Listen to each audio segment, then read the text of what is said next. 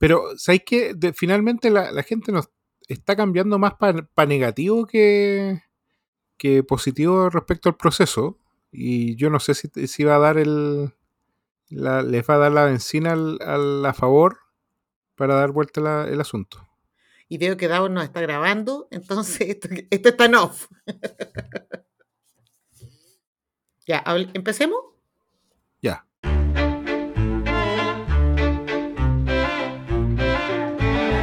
A mí nunca me lo he encuestado. Un programa dedicado al análisis de la opinión pública y de las encuestas. Soy Sergio Toro, director de la Escuela de Gobierno de la Universidad Mayor, investigador del Instituto Milenio de Fundamento de los Datos, de profesión cuenta cuentos de la política. Soy Paulina Valenzuela, socia directora de Datavoz, de profesión cuenta cuentos, pero con números. La gente echó de menos, la gente echó mucho de menos mi, en el último capítulo mi, mi tarareo de, bueno, la música. por eso había que volver. Por eso había que volver. Por eso vamos a volver por tres capítulos. Para que te escuchen eh, eh, remedar, porque así se dice, ¿no? Remedar la música que de nuestro podcast. Oye, bueno. Pauli, cuéntales por qué estamos en una segunda temporada y media. Sí, es como el, coma 5 de la segunda temporada. Coma 5. Bueno, eh, a todos los que nos escuchan eh, o que nos siguen, aunque, aunque sean poquitos, no, pero mucha, mucha gente nos quiere, nos quiere.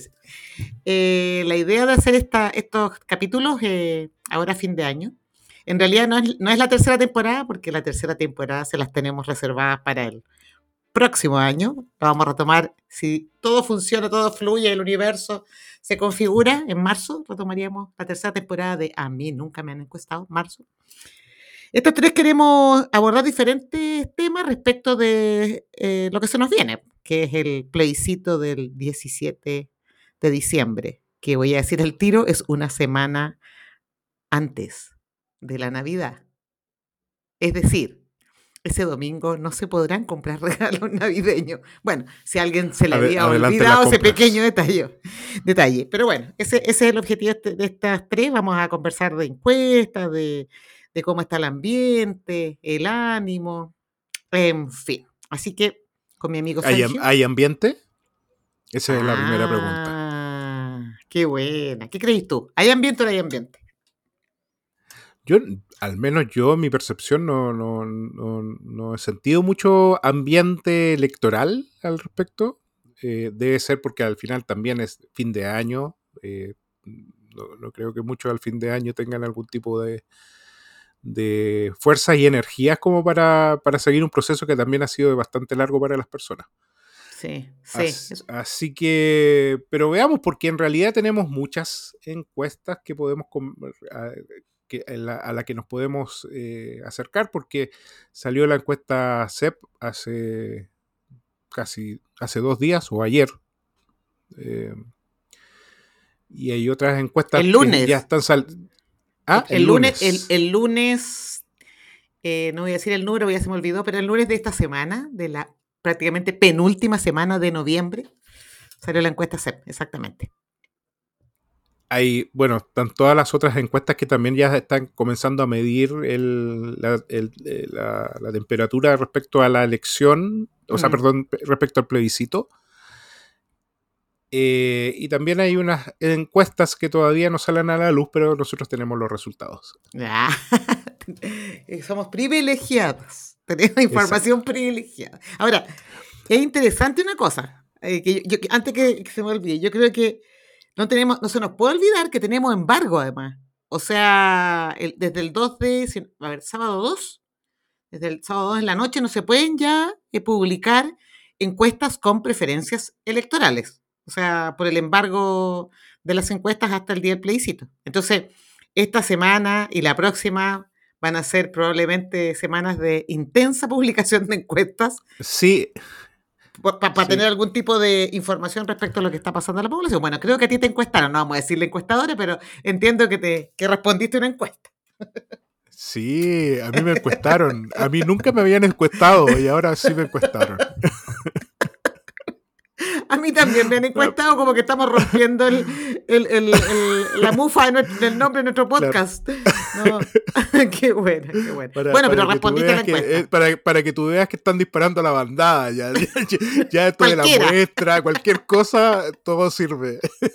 Cualquiera responde hoy día. No, Oye, no, ahora, ahora, eh, de, de todas maneras, de todas maneras, todas las encuestas que nosotros tenemos eh, ahora y que vamos a, vamos a conversar y presentar son encuestas que vienen, cuyo campo se realizó antes de eh, el inicio de la franja. Eh, y de la- efectivo. Exacto. Exacto. Y de, por tanto, también antes del inicio de la campaña. Todo puede cambiar, todo puede cambiar, o todo puede mantenerse, porque, bueno, en realidad las personas tampoco han estado demasiado receptivas a la franja. Ah, ahí quiero hacer un comentario, solo, solo para dar contexto después ya nos metemos a los resultados. Em, que quizás tú, ten- no sé si tú tienes la misma percepción. Yo he visto un par de, he visto al- al- algo en la franja y me llama mucho la atención porque parece campaña presidencial. Es como que están promoviendo programas de gobierno, digamos. Esto con respeto por lo que lo están haciendo, pero es como extraño porque yo hablo de todos los lados. En el fondo es como yo digo, si uno tiene que votar por un texto, no debería ser el texto el protagonista de la, de la franja, digo yo. Y que por último, si tú quieres que la gente sepa de qué se trata, no deberías hablar de lo que dice y no ponerte a hacer una campaña que parece más bien campaña para elegir presidente, para lo que sea, digamos. ¿No te parece? ¿O- a- ¿Tú la has visto? Sí, poco, la verdad. Yo Pero también poco, sí. he visto un par de capítulos, digamos, pero me llamó la atención eso. No sé si tú Pero- notaste lo mismo. Claramente es una campaña que tiene más componentes de, eh, de politización partidista o de preferencias ideológicas más que eh, una campaña que va directo al texto. Claro, y con el nivel de eh. desinformación que hay en la gente, o sea, me parece... No, y Incluso- eh, además, además la eh, lo que, bueno, hay, eh, hay expertos y expertas en, en campaña, yo no lo soy, Claro, pero- claro. pero eh, me he dado cuenta que confluyen en muchos, en muchos puntos las campañas en contra y a favor. O sea, de repente, si estás viendo la campaña, no logras identificar No, no, de quién están no hablando. logras identificar. ¡Qué terrible! ¡Qué terrible! Vote a favor para eliminar la delincuencia. Vote en contra para eliminar la delincuencia.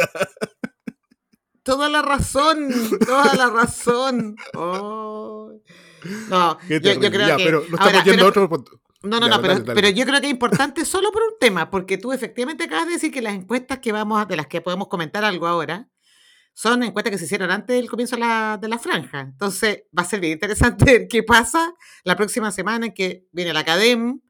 Yo creo que también seguramente la gente de, que hace Pulso Ciudadano va a sacar esto, bueno, y Black and White, y y ¿cómo se llama? Panel Ciudadano. No, es que la próxima semana van a salir muchas encuestas, yo creo, porque como es la última semana, pública. Después tú sabes que empiezan a circular eh, por WhatsApp, digamos, con, un discurso. Bueno, en fin, ya, pero vamos, vamos a nuestro tema de, de encuestas.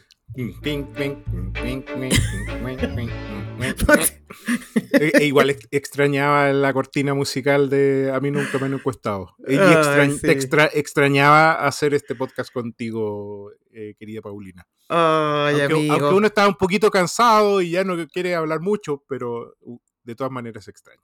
Sí, yo también. yo también. Pucha que nos queremos. Ah, ya. Bueno, Ya, Sep. ya. CEP. ¿Qué tenemos de la CEP? Bueno, primero la CEP, evidentemente, es la encuesta.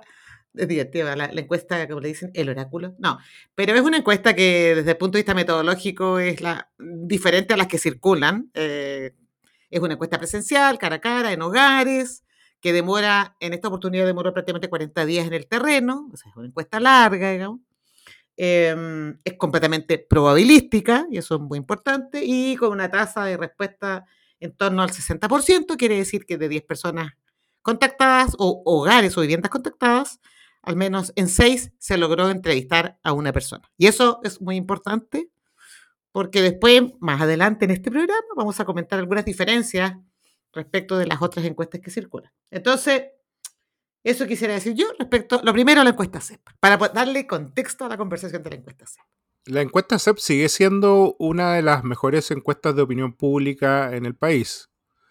Tal vez hay algunas otras que son de universidades internacionales que también logran capturar mucho de eh, mucha información con, de buena calidad eh, a través de encuestas. Estoy, eh, me, quiero referir, por ejemplo, a la encuesta la POP, que generalmente se hace con la misma metodología que, que, la encuesta CEP.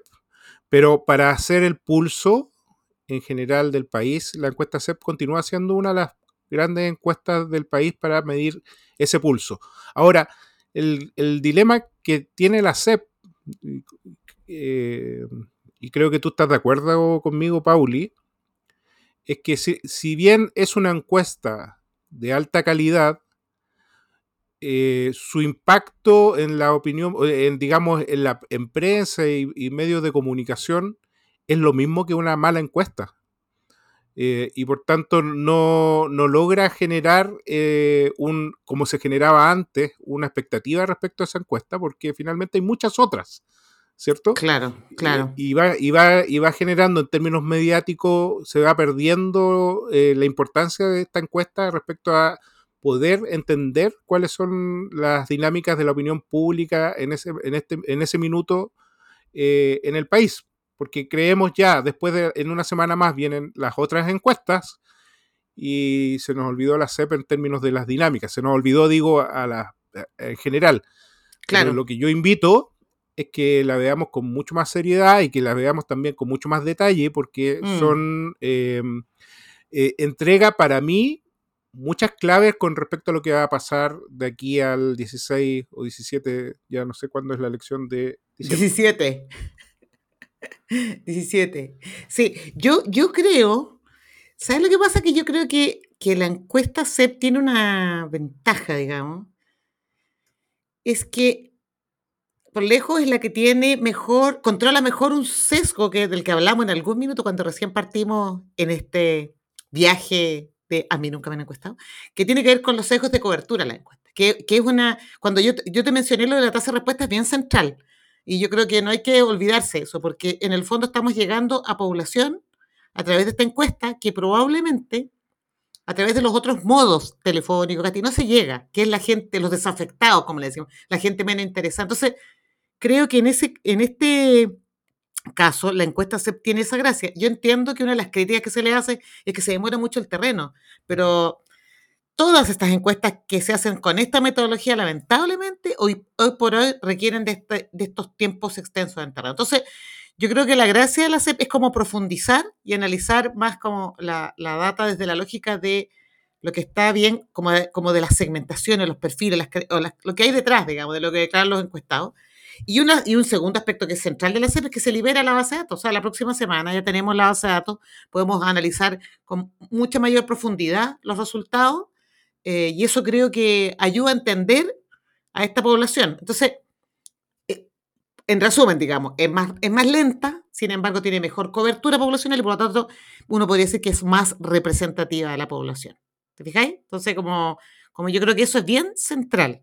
Eh, bueno, y, hay datos, y además eh, tiene información bien interesante, que yo creo que, que para entrar en los temas como coyunturales, lo que pasó con la pregunta respecto de, la intención de cómo, cómo eh, digamos, cómo está la, decisión respecto de del plebiscito de, del 2000, o sea, de ahora del 17 de diciembre, cómo va a votar, digamos, la, población.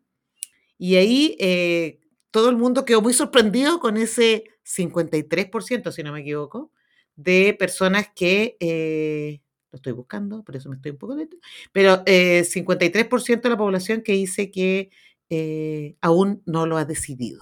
Entonces, claro, se declaraban ese, dato, claro, ese dato es muy, muy em, interesante porque un 8% dijo que estaba a favor y un 30% dice que está en contra. Eh, entonces, ¿por qué pongo este tema en particular? Porque todas las otras encuestas que han circulado en estas últimas semanas ninguna había dado estos porcentajes, o sea, ninguna refleja esta- este nivel de indecisión, por decirlo así. Em, sin embargo, la, incluso en, la distancia entre la favor y el en tampoco. Em, yo creo que por eso, por eso que esta encuesta es muy interesante, porque lo que uno debería hacer después es ir a mirar al grupo que dice aún no lo ha decidido para ver a quién se parece más. ¿Sí o no? En cuanto a otras posiciones, ideas, creencias respecto de- del tema constitucional u, u otros temas políticos que están contenidos en la encuesta. Claro, tú tienes esa posibilidad en esta encuesta porque se transparenta la base, se transparenta la base de datos, posibilidad que tú no tienes en otras encuestas. Pero uno puede, uno puede eh, encontrar muchos, muchas explica- explicaciones relativas a ese gran porcentaje de indecisos, ¿cierto? Mm, sí, Eh, o, o hipótesis, por ejemplo, una hipótesis podría ser que en realidad ese grupo de indecisos eh, eh, es, una, es una tesis de, de la, digamos, de la, de la temporalidad, es decir, si, si el campo demoró, ¿cierto? Durante, duró 40 días o 50 días, 40, eh, 40 en días. realidad, 40 días, en realidad tú estás viendo más o menos una foto eh, que tiene una temporalidad donde todavía no habían personas que tomaban decisiones respecto la- al proceso constitucional. Exacto. Pero de todas maneras, si tú le crees a la, a la tesis de la temporalidad, es decir, que en realidad son personas que estaban, que contestaron mucho tiempo atrás, de todas maneras es alto con respecto a lo que están lo que mostraban en ese tiempo las encuestas, en términos de Claro, grupo indeciso. Exacto, exactamente. Por tanto, por tanto, esa tesis puede ser factible, pero también se te cae respecto a las otras encuestas. Es decir, todavía el número Claro. es bastante alto. Entonces Claro. uno puede decir, bueno, entonces, ¿qué es lo que es? ¿Cierto? Y ahí va lo que tú dices, que finalmente a- las encuestas, y por eso es que las, la- las encuestas de opinión que salen semana a semana, eh, están teniendo un sesgo muy grande respecto a las personas que contestan, digamos, frecuentemente ese tipo de encuestas y están subestimando a aquellos grupos que no desean contestar, que son básicamente estos grupos desafectados a los que sí llega la encuesta CEP a, entrevistar. Entonces, por eso, eh, por eso digo que a pesar de que es una encuesta que se va a perder en términos de, de, eh, mediáticos, es, Mm, una, es una encuesta que hay que analizar mucho más, como tú dices, porque tiene su base de datos y porque te puede dar mucho mejores eh, aproximaciones respecto a cómo se va a ir desa- desenvolviendo este, este tema, ¿cierto? Claro. Eh, no, no, y porque tú por- además, dale. sí, es que, es que dale, a hacer un, un- sí, por ejemplo, y porque además recoge, como es una encuesta que es más extensa que habitualmente que las encuestas que se hacen, eh, o sea, una encuesta web o una encuesta telefónica, en general uno trata de que no sea más de 10, 15 minutos, ojalá menos, digamos, porque la persona se cansa y, no se- y como no tenemos control, particularmente sobre las web, respecto de lo que implica ese control en la forma de responder, en este caso el cuestionario puede ser más largo, entonces puedo abordar, puedo tener más información de diferentes Exacto. ámbitos que te permitan después decir, bueno, esta persona, o sea, no tengo que abordar solo las preguntas referidas al tema constitucional. Puedo, puedo, abord- puedo revisar todos los temas que tienen que ver con evaluación de personaje, con eh, las percepciones respecto a la economía, de lo- de los problemas que más le preocupan, en fin, o sea, hay un montón de variables. De hecho, en esta encuesta se metió el tema inmigración. El tema migración está. Entonces, también podemos hablar, que tú y yo sabemos que hoy día está, pero en la, en la, primer, en la agenda, digamos, en la primera línea de la agenda de todos los medios y, Claro. y de la política. digamos. Claro, eh, es lo que te decía al principio. Apruebo, contra la migración. No, ¿cómo se llama? A favor, contra la migración. En contra, contra la migración. A favor, en contra, claro. Exactamente. Bueno, esta encuesta te permite hacer ese análisis. Yo creo que esa es la gracia y tú tienes toda la razón que durante los 40 días que se demoró la CEP, habían otras encuestas que iban saliendo y que uno las iba mirando.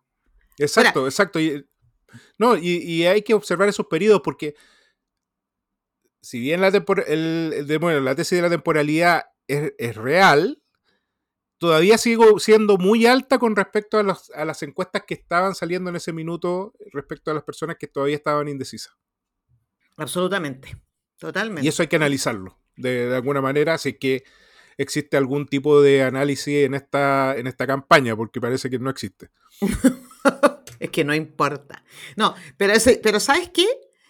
Y, aquí, y tú dijiste algo hace un rato que me parece súper central de aprovechar. Yo, es como que le estamos metiendo presión al CEP para que libere cuanto antes la base de datos porque se pueden hacer muchos análisis, que es el tema de los desafectados o la gente que tiene muy poco interés en la política, que nosotros entendemos como aquellos personajes que en general, o personas en general, que no votaban. O sea, yo, yo creo que no es menor que tener presente que llevamos solamente dos eventos electorales con voto obligatorio en que hemos tenido que arrastrar, obligar a una masa de, de electores que no estaba participando antes de eso, que han ido nos han ido, por una parte, sorprendiendo por su forma de votar em, y que efectivamente tienen bajo interés. Entonces, hacer el esfuerzo de observar ese grupo, bueno, de eso tú me puedes contar, más, porque yo sé que tú estás en una investigación respecto a esos temas, eh, creo que es bien central, porque son grupos que pueden mover agujas, por decirlo así, por la magnitud, digamos, de, de lo que representan en términos poblacionales.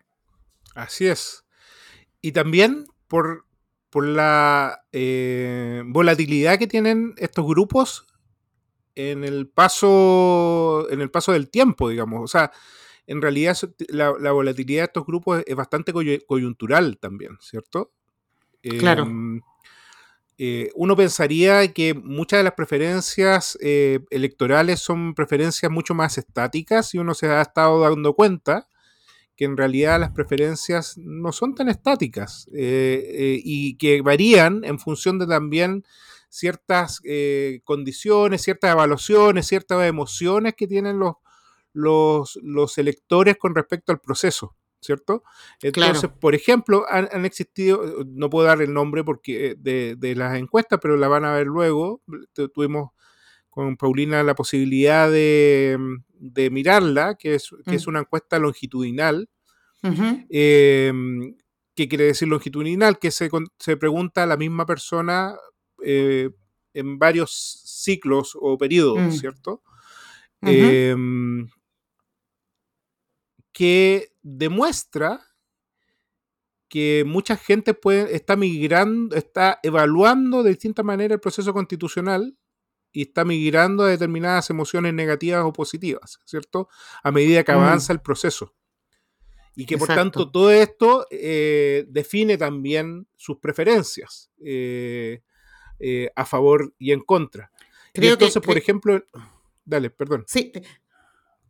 No, no, no, no, es que estaba pensando respecto de solo como que es interesante ver si ese ejercicio se, se, mantiene, digamos, en este, tiempo y podemos tener acceso a esa información en algún minuto. Es que es interesante ver el efecto de la, de la franja en, ese, en estos grupos, que son grupos absolutamente que están muy lejos, digamos, de los grupos más politizados, interesados, opinantes eh, a través de los otros, de, estos otros tipos de encuestas o espacios. Entonces, va a ser interesante lo que tú dices, Sergio, porque en el fondo se están migrando hacia conductas más negativas, pero las campañas apelan a lo emocional y a la creencia, bueno, y aquí nos podemos meter en otro aspecto, a la creencia de que, el, de que la nueva constitución o el cambio, ya sea en el a favor o en contra, va a permitir resolver los problemas, como, dice, como decían, los problemas de la gente. Eh, yo también lo veo como, no sé cómo decirlo, con poca profundidad. La, la, la, posición, por decirlo así. Y, y difícilmente sí, en el tiempo. Sí, o sea, a ver, esta, esta encuesta que es longitudinal, ojo, porque generalmente se señala que las encuestas panel tienen que tener un pedido, periodo largo entre una aplicación y otra. Eso es lo que se señala en términos metodológicos. La innovación de esto es que en realidad se decidió no dejar periodos largos, sino que observar periodos cortos porque se asume que finalmente la conducta electoral no es una conducta estática en este minuto en, en, el país y por tanto se está midiendo eso. Capaz que en realidad no, sea una conducta estática, digamos, eso, eso habría que verlo una vez que eh, se, se liberen todos estos resultados, pero una de las cosas que se logró ver, por ejemplo, es que las emociones negativas respecto al proceso constitucional aumentaron. ¿Y qué quiere decir aumentaron? Que finalmente personas que estaban en posiciones neutras, emociones neutras o positivas, cambiaron su eh, percepción hacia emociones negativas, ¿cierto? Mm, a- emociones negativas me refiero a tristeza, miedo, etcétera, desesperanza, etcétera, ¿cierto?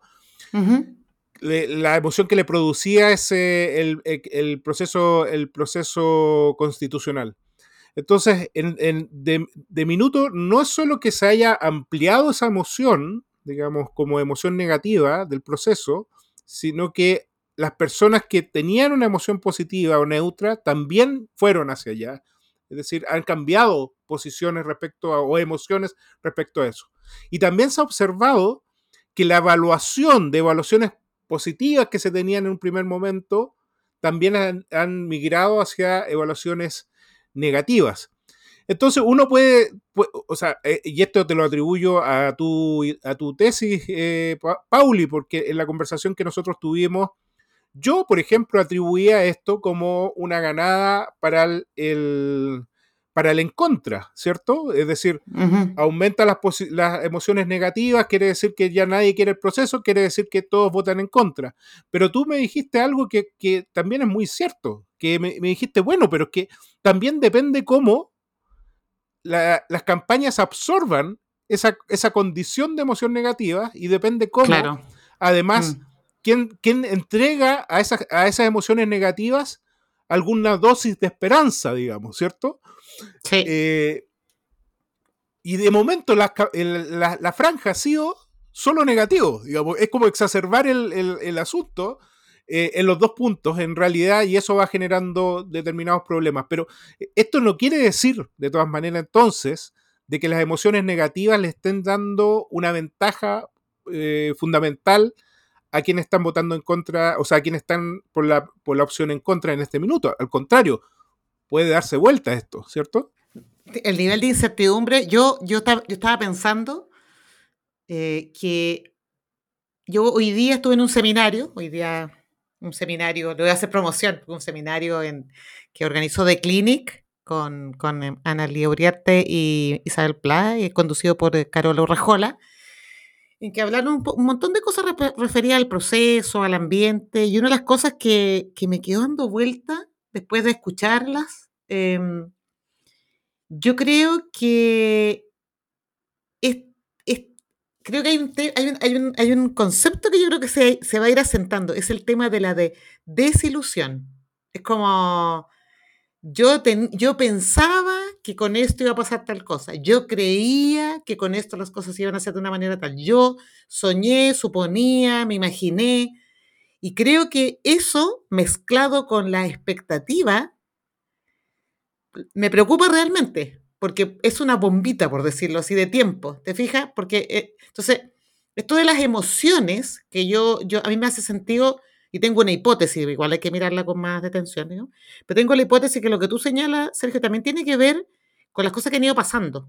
O sea, el tema de, las, de los acuerdos de la, o de la polarización que lo, ponen por otro- otras personas como en, el, en la vereda del frente, el tema de la seguridad, el tema de la migración.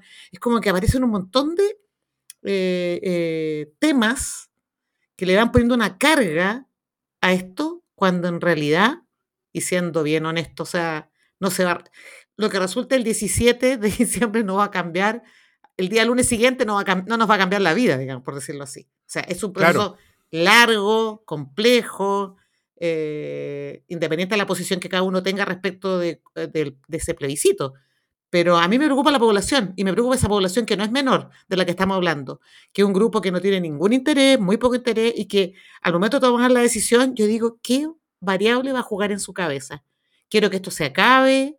¿O creo que esto me va a cambiar la vida? ¿O esto no me va a producir nada? No o finalmente mi posición ideológica, identitaria me dice que tengo que... ¿Te fijáis como que es demasiadas variables? Y eso, eso, Claro. me, eso me preocupa.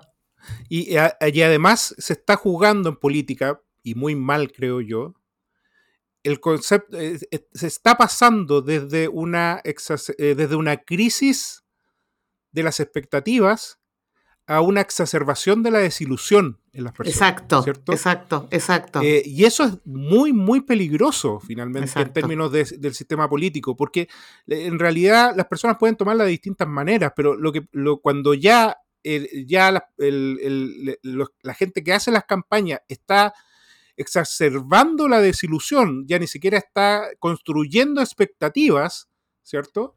Eh, esto puede ser de una vuelta tras otra, una crisis tras otras, etc.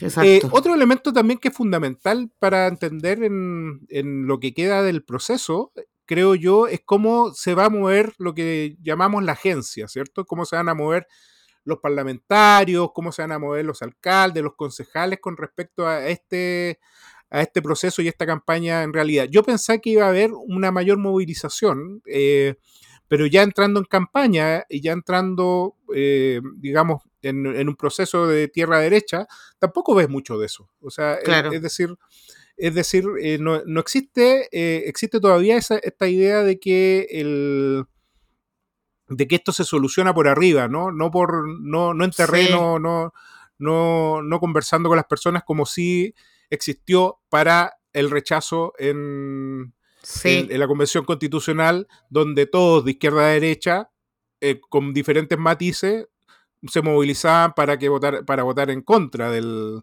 eh, o rechazar el proceso constitucional. Sí, estaba pensando como modo ejemplo eh, lo que pasó con Evelyn Matei. Acuérdate que hace, no sé, un mes y medio atrás, Casi, era la, la jefa de campaña y, termina, termina el proceso, aparece el, texto y no, no, yo, yo, me voy a dedicar a, a, mi rol de alcalde, desapareció. Entonces, como, es como que la gente está, o sea, como que se asustaron, no sé quién se no lo digo solo por ella, pero yo creo que hay otros que también están asustados en la incertidumbre del resultado, porque yo creo que lo que nos muestran las encuestas, y es interesante, y, eso, y por eso que encuentro riesgoso esto que aparezcan encuestas que muestren cosas tan distintas, o sea, distancias tan distintas. Creo que la CEP nos abre una oportunidad de entender qué pasa con esa mitad de entrevistados que dice que aún no lo ha decidido, que es probable que la decisión la tomen muy cerca de la elección y que se van a ver influenciados por todo lo que está ocurriendo, como tú decías, no sé si porque no a la migración, eh, resolvamos la delincuencia, en fin, eh, pero, pero ese nivel de incertidumbre que se ha instalado, creo que incluso ha traspasado hasta los políticos. Nadie se quiere meter a decir nada. Es como, entonces, si, si son ellos los que se supone que informan, comunican, eh, te instruyen y no quieren hablar porque no se atreven, porque, ¿sabes qué? Y esto, y esto lo voy a decir aquí, es como que no quieren estar en el bando perdedor. En el fondo siempre quieren ganar, por, por el lado que sea, quieren estar en el camino. Eso es un error. yo creo que aquí necesitamos que los políticos, que son eventualmente los que más entiendan, nos expliquen. Yo, yo voy, a voy a decir algo y con esto te, creo que tenemos, ya estamos como muy cerca del tiempo. Eh, yo me he dedicado a escuchar a abogados, a profesores, académicos, como para que, me describan lo, el, que, como el, sobre el análisis que hacen del texto, para entenderlo. Porque si no, como encuentro que las conversaciones son bastante livianas, eh, eh, poco, profundas. Sí, y, la franja realmente del terror. No, oye, oye, Pauli, tenía ahí noticias. Sí, de ahí nos vamos, porque esto, esto es un programa corto y de la temporada 2.5. Sí. en la 2.5 y seguimos en, el próximo capítulo. Ah, vamos, sí, lo que no dijimos es que vamos a hacer un capítulo antes del, del plebiscito y después vamos a hacer otro para cerrar el círculo, como me dijo un, chamán. A mí me dijo, ah, eso no te lo conté, pero Un chamán me dijo que tenía que cerrar el círculo. Eh, dos noticias, una que te. O sea, le dijo al país que, tenía que cerrar el círculo. el chamán le dijo al país. no, me dijo otras cosas bastante más esotéricas. Oye, a ver. Esto tiene que ver contigo, pero también me involucra. recordar y contarles que viene el Congreso de la Asociación de Ciencia Política de Chile, que es el del 13 al 15 de diciembre, ¿no? Sí. Ya, bueno, lo interesante es que el último día voy a estar en una mesa, mesa de encuestas, eh, con gente de Wayport, gente de Vanderbilt, em, va a estar también eh, eh, personas que trabajan en encuestas en Chile, discutiendo básicamente justamente esto que, que estábamos ah, hablando ahora, cuál es el efecto que tiene en la información el hecho de utilizar diferentes modos de encuestaje. O sea, ¿Cambia los resultados? ¿No cambia los resultados respecto de usar modos web, telefónico, el impacto, básicamente? Todo muy pituco, eh, la verdad. Todo muy pituco. Y, la y el segundo, que es un webinar de, de Way por Latam, que voy a participar yo con otras personas de Latinoamérica. Y el tema es súper interesante. Vamos a hablar de las fake polls o de las encuestas falsas. Eh, esto es el 12 de diciembre, eh, este, we- este webinar eh, organizado por Way por Latam. Pero lo interesante de esa conversación es que van a haber personas de distintos países.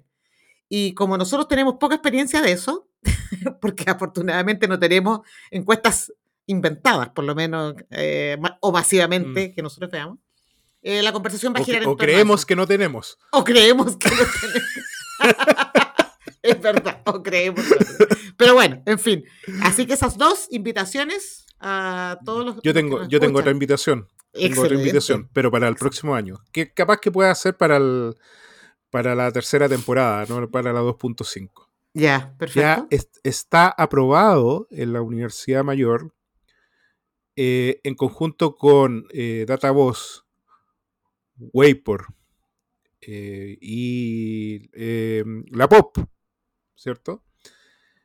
Junto a mi amiga Paulina Valenzuela, el diplomado en opinión pública. El diplomado latinoamericano de opinión. Diplomado latinoamericano de opinión pública y les invitamos a eh, matricularse cuando sea el caso. Le estaremos avisando, pero eh, un abracito y un aplauso por, por este trabajo, ¿cierto? De construcción de este, de este diplomado que va a ser muy, muy entretenido. Y va a ser online, ¿ok? Sí, Para que Online. toda América Latina se pueda, eh, se pueda matricular. gran noticia. Así que todos invitados a estar atentos cuando avisemos la, en la convocatoria para inscribirse en este gran diplomado latinoamericano de opinión pública. Ya pues, amigo. Ya Nos pues. vemos el próximo abracito. capítulo. Abrazo, abrazo. Chau. Chau.